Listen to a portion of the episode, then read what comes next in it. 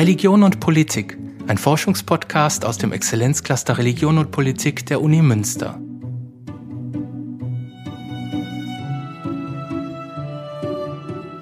»1700 Jahre jüdisches Leben in Deutschland, mehr als 75 Jahre nach der Shoah.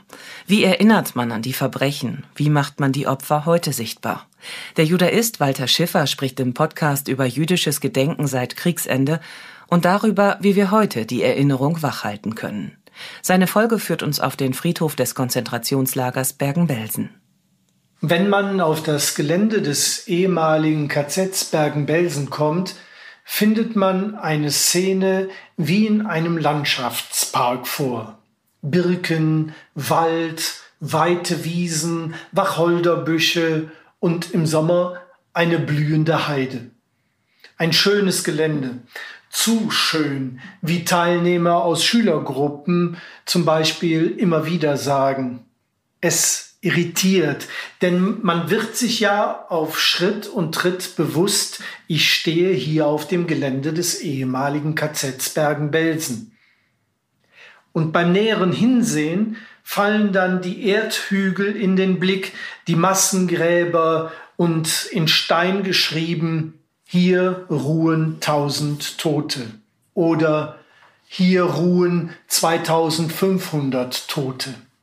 Dann erkennt man das 1946 von Shoah-Überlebenden aufgestellte jüdische Mahnmal und die vielen aufgerichteten Einzelgedenksteine. Circa 150 Stück kann man auf dem gesamten Gelände finden. Die Inschriften dieser Gedenksteine sind das steinerne Archiv Bergen-Belsens.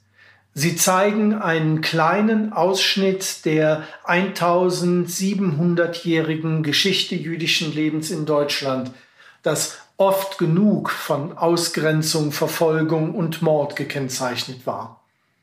Bevor wir uns einen Stein anschauen, werfen wir erst einen Blick zurück ein paar spröde Zahlen möchte ich zuerst nennen. Am 15. April 1945 befreien britische Soldaten das KZ Bergen-Belsen. Die Insassen, die sie vorfinden, sind dem Tod näher als dem Leben. Sie sind umgeben von Leichenbergen.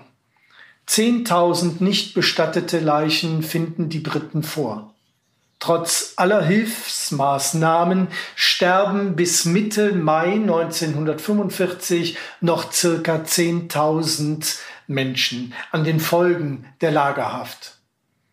Was sollten die britischen Soldaten tun, um die nun um sich greifende Seuche einzudämmen? Bulldozer schieben die Leichenberge in Massengräbern. Es ist keine Zeit, die Toten zu identifizieren, keine Namen sind bekannt, da die SS vor der Ankunft der britischen Armee die Registratur des Lagers verbrannten. Überlebende, Leidensgenossen, Familienangehörige, soweit diese überlebt hatten, Freundinnen und Freunde stellten in den nächsten Monaten und Jahren Gedenksteine auf die Massengräber. Später wurden diese dann auf die Wiesen rund um das jüdische Mahnmal gestellt. Es handelt sich bei den Gedenksteinen nicht um Grabsteine. Diese verweisen ja in der Regel auf einen ganz bestimmten Bestattungsort einer Person. Es sind Erinnerungssteine für die ermordeten, verhungerten, an Entkräftung und Krankheiten Verstorbenen. Erinnerungssteine für Juden, Sinti, Roma, politisch Verfolgte, Homosexuelle, für alle die Gruppierungen, die die Nationalsozialisten auslöschen wollten. Die hebräischen Inschriften aber orientieren sich oft an dem Aufbau der jüdischen Grabsteininschriften. Hören wir einmal, was auf einem exemplarisch ausgesuchten Stein zu lesen ist. Wenn man vom Haupteingang der Gedenkstätte kommend auf das jüdische Mahnmal zugeht, treffen wir gleich am Anfang des Weges auf der rechten Seite auf den Gedenkstein von Tove Sofer. Dort heißt es in einer Eingangsformel, die man fast auf jedem jüdischen Grabstein findet, hier ist begraben. Und nun folgt formelhaft mit vielen Abkürzungen geschrieben die Beschreibung ihrer Herkunft. Wir erfahren weniger über sie etwas als mehr über die Familie. Hier ist begraben unsere Schwester, die wohltätige Rabbinersgattin Tove, Friede über sie. Tochter des Herrn, des Gelehrten, des heiligen Herrn Zvi Sofer, sein Andenken zum Segen. Vorsitzender der Gerichtsbarkeit der heiligen Gemeinde Brechnow, Gattin unseres Geliebten, des Herrn, des Gelehrten, des heiligen Herrn Jehoshua Sofer, sein Andenken zum Segen. Vorsitzender der Gerichtsbarkeit der heiligen Gemeinde Bretschenin. Nachfahrin der heiligen Enden der Erde aus Heudunanasch, Enden der Erde. Das ist ein Buchtitel des Rabbi Sophers und hier wird so wie häufig in der jüdischen Tradition nicht der Name des Gelehrten tradiert, sondern an seiner Stadt das der Titel seines Hauptwerkes Enden der Erde. Und der Text geht weiter und fröhliche Reden aus Dorok. Und fröhliche Reden, das ist der Titel des Werkes des Großvaters Rabbi Frenkel, das heute noch von Doroga Chassidim studiert wird. Es folgt dann eine Datumsangabe, verschieden am Tag 3 Sivan 705. Wenn man das Datum unrechnet in den gregorianischen Kalender, dann ist das der 15. Mai 1945. Es folgt nun das Schicksal anderer Familienangehöriger. Nachdem sie unsere Eltern deportiert haben, unsere Brüder und deren Kinder nach Auschwitz zur Heiligung des göttlichen Namens.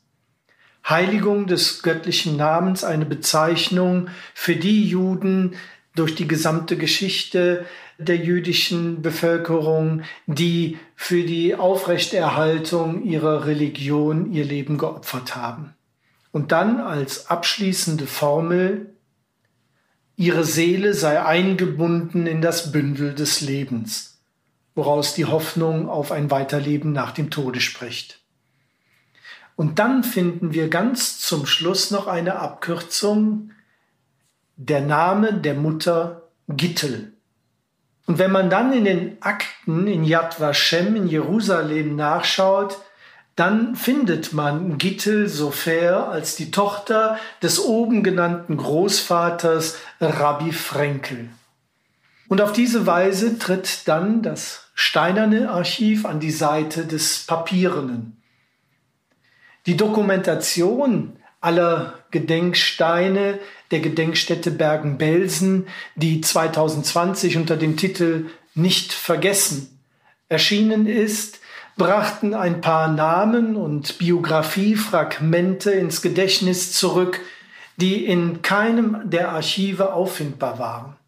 Die Übersetzung der Inschriften kann so die Arbeit der Historikerinnen und Historiker der Gedenkstätte Bergen-Belsen unterstützen, die anhand der, da der Daten und der Namen weitere Details aus anderen Archiven und der Sekundärliteratur ausgraben können. Das gilt für Bergen-Belsen, aber ebenso für jeden Ort, an dem eine jüdische Gemeinde im Laufe der Geschichte einen Friedhof angelegt hat. Die Steine sind quasi, wenn man den Friedhof betritt, ein aufgeschlagenes Buch, das Aspekte der Gemeindegeschichte erzählt.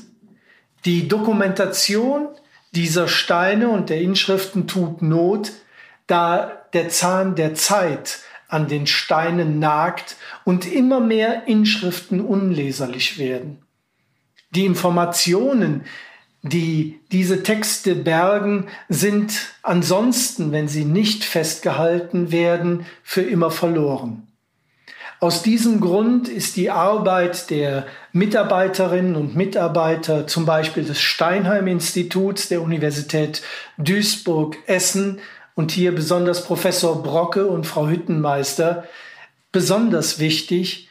In ihrer Datenbank sind mittlerweile 200 jüdische Friedhöfe dokumentiert mit circa 40.000 Grabmalinschriften aber auch lokale Vereine wie der zur Förderung des jüdischen Friedhofs an der Einsteinstraße in Münster, der auf eine Initiative von Professorin Wacker zurückgeht.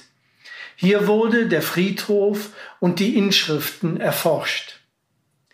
Alle diese Arbeiten liefern kleine Puzzlesteine, die das Bild von 1700 Jahren jüdischen Lebens in Deutschland anreichern. Das war die letzte Folge unserer Podcast-Reihe Zugehörig oder Ausgegrenzt im Rahmen des bundesweiten Festjahres 1700 Jahre jüdisches Leben in Deutschland. Alle Folgen unserer Reihe von der Spätantike bis in die Gegenwart finden Sie auf unserer Website. Sollten Sie Anmerkungen oder Fragen haben, schreiben Sie uns gern unter Religion und Politik at uni-münster.de.